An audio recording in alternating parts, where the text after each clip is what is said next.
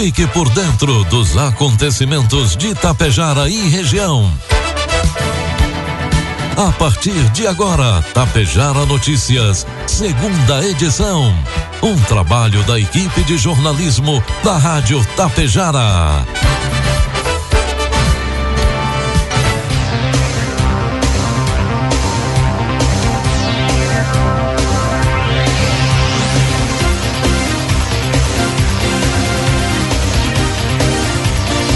Agora são 12 horas com 29 minutos, 32 graus de temperatura. Boa tarde.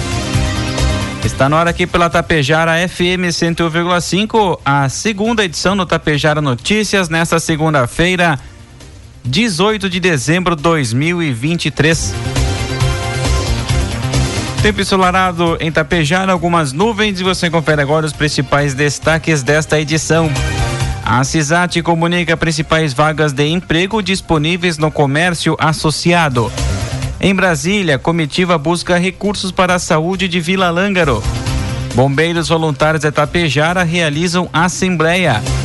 E empresa gaúcha de rodovias alerta usuários para obras e intervenções na IRS 135. Tapejara Notícias, segunda edição, tem o oferecimento da Cotapel. Em um ano com desafios no campo, nos adaptamos para garantir a produção, investindo sempre em tecnologias e na cooperação com nossos associados. Em 2023, a Cotapel seguiu investindo no futuro.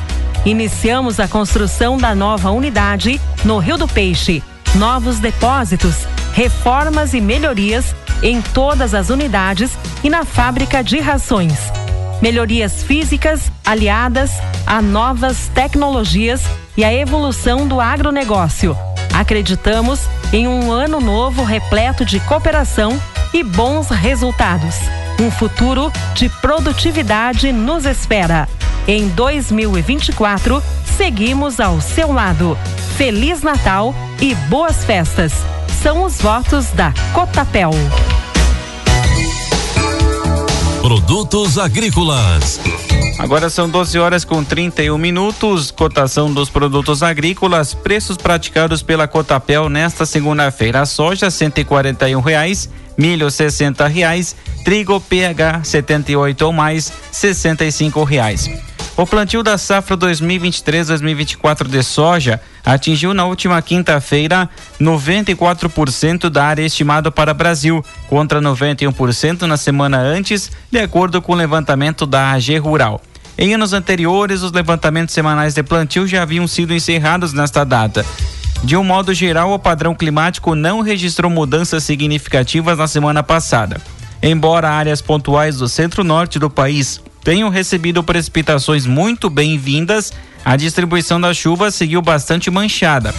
Essa cobertura ruim, combinada às altas temperaturas, reforça o estresse hídrico das plantas em áreas onde a umidade já vinha escassa. No momento, a maior preocupação fica por conta do Mato Grosso, que já tem perdas consolidadas de produção, e da Bahia, onde vastas áreas precisam de replantio devido à falta de umidade. No Rio Grande do Sul, em contrapartida, o tempo mais seco da semana passada foi bem-vindo para a redução da umidade do solo e avanço do plantio, que agora entra em reta final após atrasos pelo excesso de chuvas durante boa parte de outubro e novembro. Com 94% da área plantada de soja no Brasil e a semeadura do milho verão encerrada no centro-sul do país, o release de quinta de sexta-feira foi o último de 2023. A AG Rural retomará os envios semanais em 8 de janeiro com os primeiros números da colheita já da safra 2023-2024. Informe Econômico. 12 horas com 33 minutos. Trazemos as informações e cotações do mercado econômico.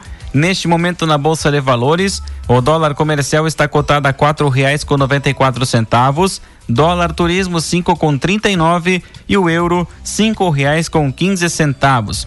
Reflexo da disparada na busca por painéis fotovoltaicos observado nos últimos anos, a capacidade de geração de energia solar segue em expansão no Rio Grande do Sul. Se levarmos em conta dados até novembro, a potência instalada do setor cresceu cerca de 29,5% neste ano no estado, na comparação com o final de 2022. Especialistas e integrantes do ramo afirmam que parte do aumento da infraestrutura ainda é uma resposta ao grande número de novas adesões durante o período com incentivo do governo federal. Por outro lado, dados mostram queda em novos pedidos de conexão.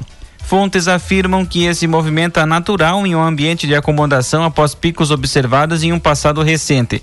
Até novembro deste ano, a capacidade instalada de energia solar no estado somava 2.560,45 megawatts. No final do ano passado, estava em menos de 1.900 megawatts, segundo dados da Associação Brasileira de Energia Solar Fotovoltaica, ABSolar. A potência instalada é a capacidade que o sistema tem de gerar energia e entregar aos usuários ligados à rede. O estado segue na terceira colocação no país neste quesito, atrás de São Paulo e Minas Gerais. Já o número de unidades consumidoras que recebem créditos avançou mais de 28,5% no período.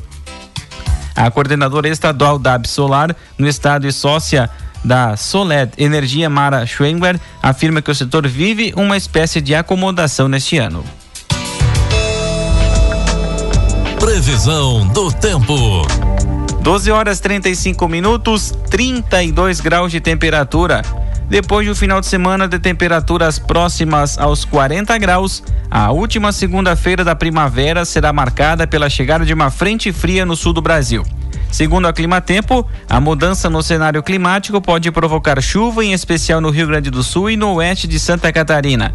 O risco de temporais aumenta no início desta semana em todo o Rio Grande do Sul, com possibilidade de chuva na fronteira oeste, sudoeste e sul, onde o predomínio será de em, tempo encoberto na maior parte do dia.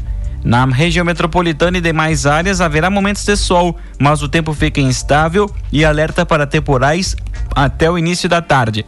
A chance é alta para volumes em torno de 25 a 50 milímetros somente nesta segunda-feira em grande parte do estado, além de vento de até 90 quilômetros por hora. Para o restante da semana, a temperatura cai com máximas previstas entre 27 e 29 graus e mínimas entre 20 e 23, segundo especialistas da Clima Tempo.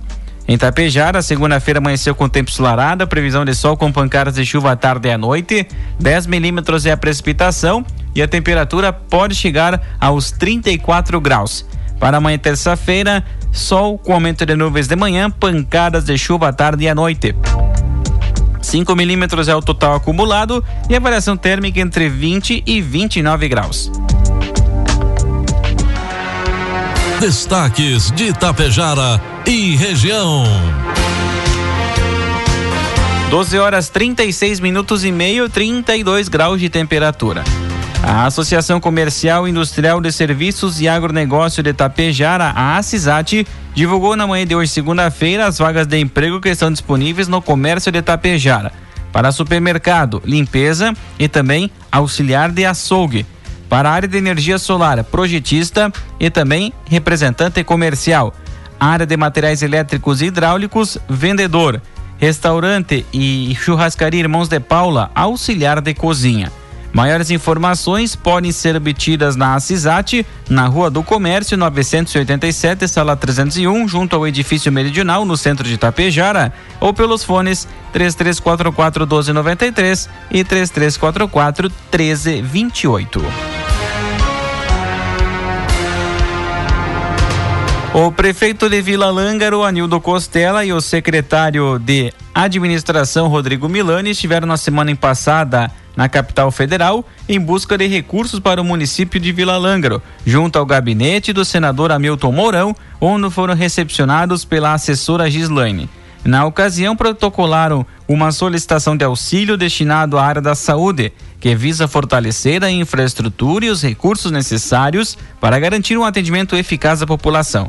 Durante a reunião, o prefeito Anildo expressou a importância dessa parceria e destacou a necessidade de investimentos para melhorar a qualidade de, dos serviços prestados pela saúde no município. Fundamental contar com o apoio do senador Mourão para podermos viabilizar as melhorias necessárias. Juntos, podemos proporcionar um atendimento de excelência à nossa comunidade, afirmou o prefeito Anildo. Foi realizada no último sábado, dia 16, a Assembleia Extraordinária do Corpo de Bombeiros Voluntários de Itapejara para a eleição da nova diretoria e comando operacional para o biênio 2024-2025. Com a participação de 31 votantes entre diretoria e quadro operacional, após o escrutínio dos votos, foi eleita a nova diretoria. Também aconteceu a prestação de contas do exercício 2022-2023, que contou com aprovação por unanimidade. Segue como presidente Ed Luiz Speggin, primeiro vice-presidente André de Giacometti, segundo vice-presidente Elisa Costela, primeiro secretário Ismael Bacega, segundo secretário Juliana Giroto, primeira tesoureira Aline Ábido, segunda tesoureira Jéssica Fiabane, diretor patrimonial Vinícius Alves, diretor de Relações Públicas e Comunicação Social Diego Girardi, suplente de Relações Públicas e Comunicação Social Gabi, Gabriela Felipe Krug, diretor de Segurança Operacional Elisandra Bazejo, diretor de Proteção Civil Samuel da Silva Bettinelli, diretor de Atendimento Pré-Hospitalar Gustavo Guidini, diretor contábil Mário Rodrigues Goulart Júnior, suplente diretora contábil Giovânia Pereira, diretor social Roberto Calegari e suplente de diretor social Silvio César Rigo. No Conselho Fiscal, membro ativo da CISAT, Wilker de Andrade, membro do Conselho de Administração, Zaqueu Marcos Guerra e membro do Operacional, Eusir José Rosa.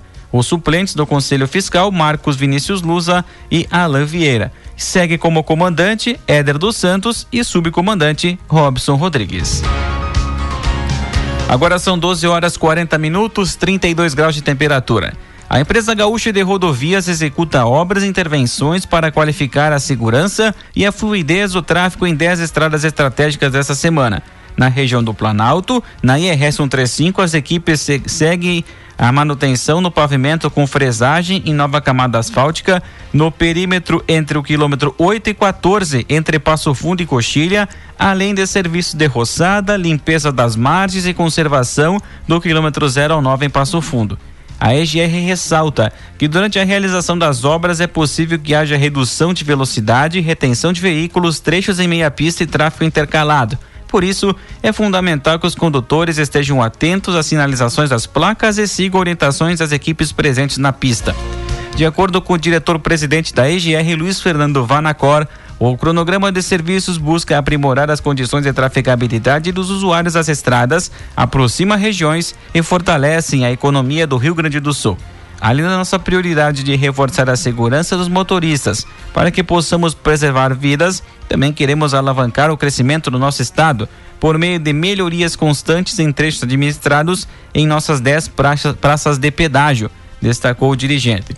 A programação de obras pode sofrer alterações devido a condições climáticas desfavoráveis, portanto, é fundamental que os condutores estejam preparados e atentos para possíveis alterações. A administração de Capão Bonito do Sul recebeu reconhecimento de situação de emergência devido às fortes chuvas dos últimos meses. A portaria 3864, publicada no Diário Oficial da União, dá ao município direito à elaboração de projeto para o reconhecimento de recursos, os quais deverão ser empregados em obras nas estradas danificadas pelas enxurradas. A, as prioridades deverão ser analisadas pela Secretaria Nacional de Proteção e Defesa Civil, pertencente ao Ministério da Integração e Desenvolvimento Regional, que destinará tais os recursos. No município, as principais demandas são as estradas mais atingidas, além da reconstrução ou melhorias de pontes e pontilhões no interior.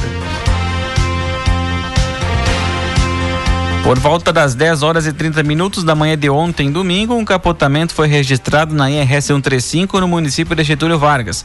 A condutora de um Renault Megane de cor branca que seguia no sentido a Erechim, por motivos desconhecidos, perdeu o controle da direção, saiu da pista e capotou em um barranco de aproximadamente 6 metros. No veículo estavam uma mulher e três crianças, moradores de Passo Fundo. Felizmente, ninguém ficou ferido. O Corpo de Bombeiros de Getúlio Vargas atendeu a ocorrência. 12 com 43, 32 graus de temperatura. Um bandido armado com revólver assaltou a gerente de um posto de gasolina nesta manhã de segunda-feira em Passo Fundo. O bandido agrediu a vítima com uma coronhada. O local fica na rua Antônio Prado, com esquina com São Sebastião, no bairro Vera Cruz. A vítima foi pega quando saía do posto de combustíveis com uma lote para depósito. A gerente teve um ferimento profundo na cabeça e perdeu muito sangue no local. Ela foi socorrida e encaminhada para o hospital. O bandido conseguiu pegar o malote e entrar em um Fiat Siena de cor vermelha, dirigido por outro criminoso que aguardava na rua. O veículo rumou para a rua Amazonas, onde teriam trocado de carro. Brigada Militar agora e a Polícia Civil investigam o caso. Durante a noite de sábado, dia 16, guarnições da Brigada Militar de Erechim receberam informações de indivíduo que efetuava disparos de arma de fogo em via pública na rua Santa Edviges, no bairro Cristo Rei, em Erechim. Após buscas, o homem foi visto ainda com a arma na mão. Ao perceber a presença dos policiais, o mesmo tentou fugir, sendo porém acompanhado e preso. Bem próximo ao local da abordagem, foi localizado um revólver calibre 38 com munição intacta e outra deflagrada. Diante dos fatos, o homem de 25 anos foi preso e encaminhado para os procedimentos cabíveis junto à delegacia de polícia de pronto atendimento.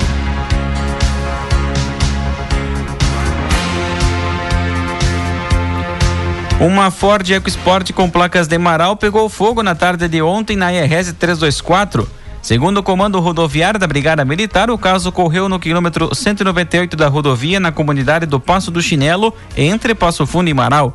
O proprietário informou que o veículo começou espontaneamente incendiar quando o carro trafegava na pista. O condutor conseguiu sair do veículo e não se feriu. A hipótese é que o problema tenha sido na parte eletrônica e o excesso de calor tenha causado. O Corpo de Bombeiros de Passo Fundo conteve as chamas e o veículo foi recolhido por um guincho particular. O trânsito chegou a ser interrompido em uma das pistas para o atendimento da ocorrência. Na manhã da última sexta-feira, dia 15, a Polícia Civil de Lagoa Vermelha prendeu um homem de 45 anos suspeito de tentativa de roubo. Na ocasião do fato, o investigado abordou a vítima e, de uma faca em punho, exigiu-lhe que ela entregasse a bicicleta que utilizava. Ao tentar se defender, a vítima foi atingida em uma das mãos, o que lhe ocasionou lesões graves. Após a decretação da prisão preventiva pelo Poder Judiciário, o autor do crime foi capturado pela Polícia Civil no bairro Alto Pedregal, onde foi conduzido à DPPA para o registro e após recolhido ao presídio local. O mesmo homem ainda é suspeito de crimes patrimoniais, especialmente furtos praticados no interior de Lagoa Vermelha. A Polícia Civil coloca à disposição da população o WhatsApp 981 99814 2700. Através dele, qualquer pessoa poderá fornecer informações sobre crimes, foragidos ou suspeitos, com a garantia de que terá sua identidade preservada.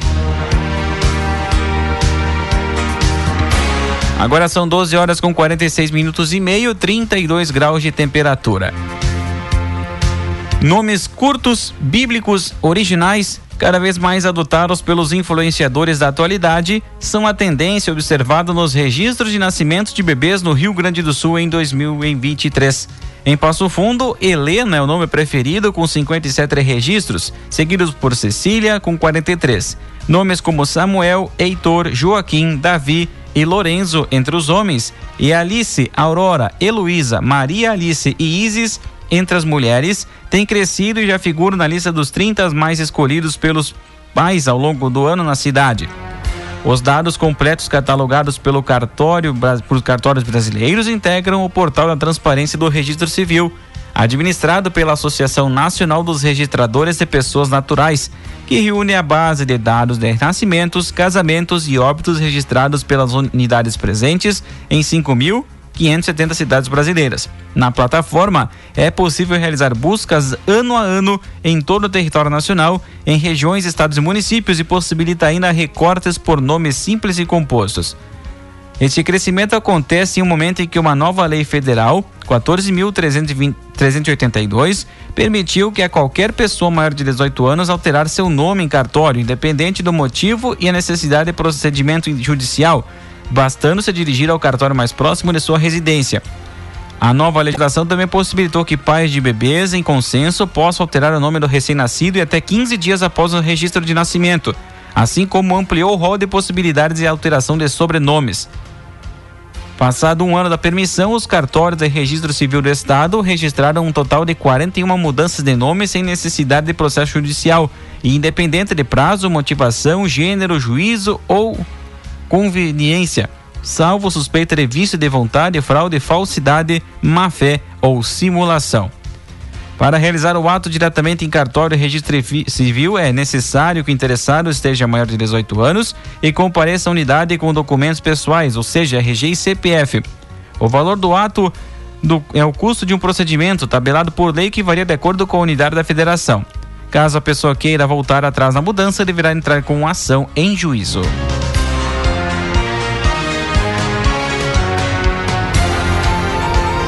Um vendaval na tarde do último sábado arrancou boa parte do telhado da igreja matriz Nossa Senhora dos Navegantes em Campinas do Sul, na região do Alto Uruguai.